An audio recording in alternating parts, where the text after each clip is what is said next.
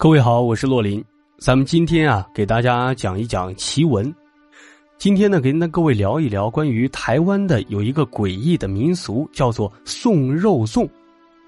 大家都知道啊，一提到粽子呢，可能就很多人就说了，北方的吃的是甜粽，南方吃的咸粽啊。而且南方的肉粽，尤其是广东那边特别好吃。但是咱们今天这个送肉粽啊，和吃的没太大的关系。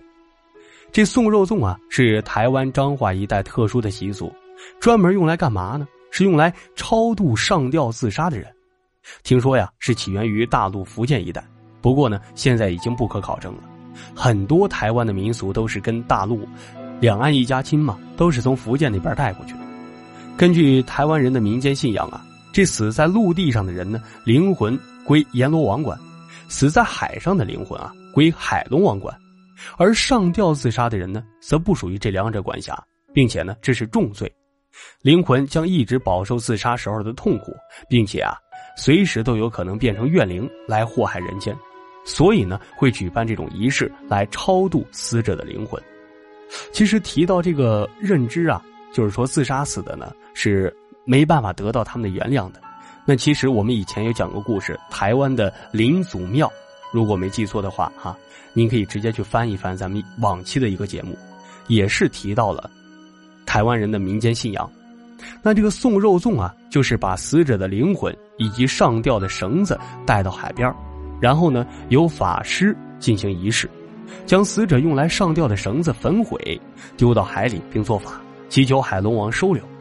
一般进行到这里的仪式啊，也就算完成了。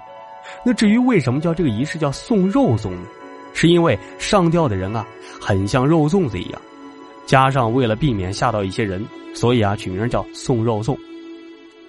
可不是那个苏肉松啊，不是那个。那送肉粽仪式呢，通常是挑在半夜里边进行的，一般啊，这种见不得天光。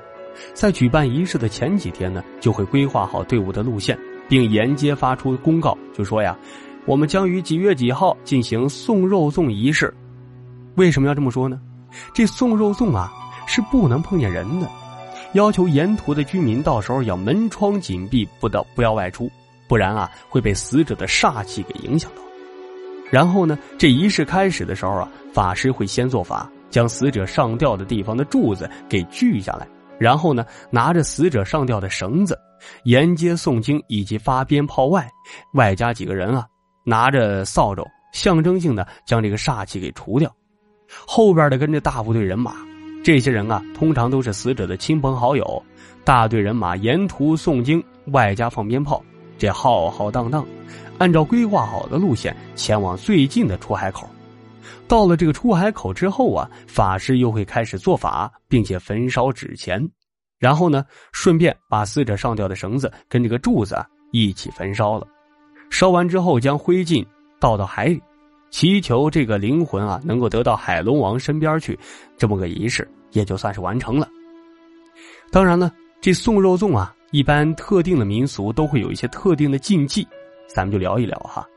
不要不遵守，不然会被抓交替。遵守好以下几点就没事这第一点啊，就是如果你在深夜里边遇到送肉粽的队伍，不要害怕，也别出声。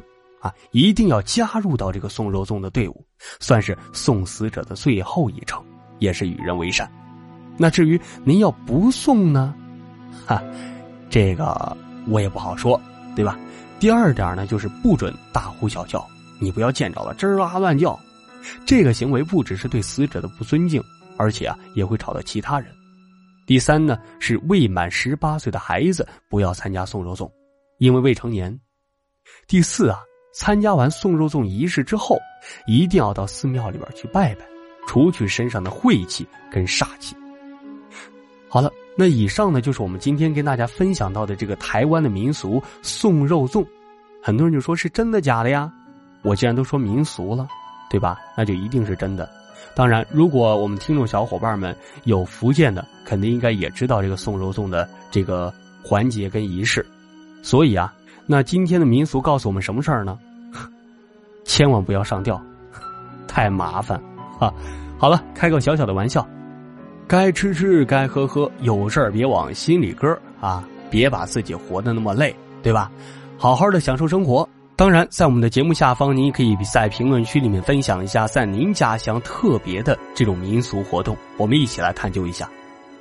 好了，以上就是咱们今天的节目内容。喜欢节目可以点赞、评论、支持，微信朋友圈转发一下，感谢各位，谢谢大家，咱们下个故事再聊。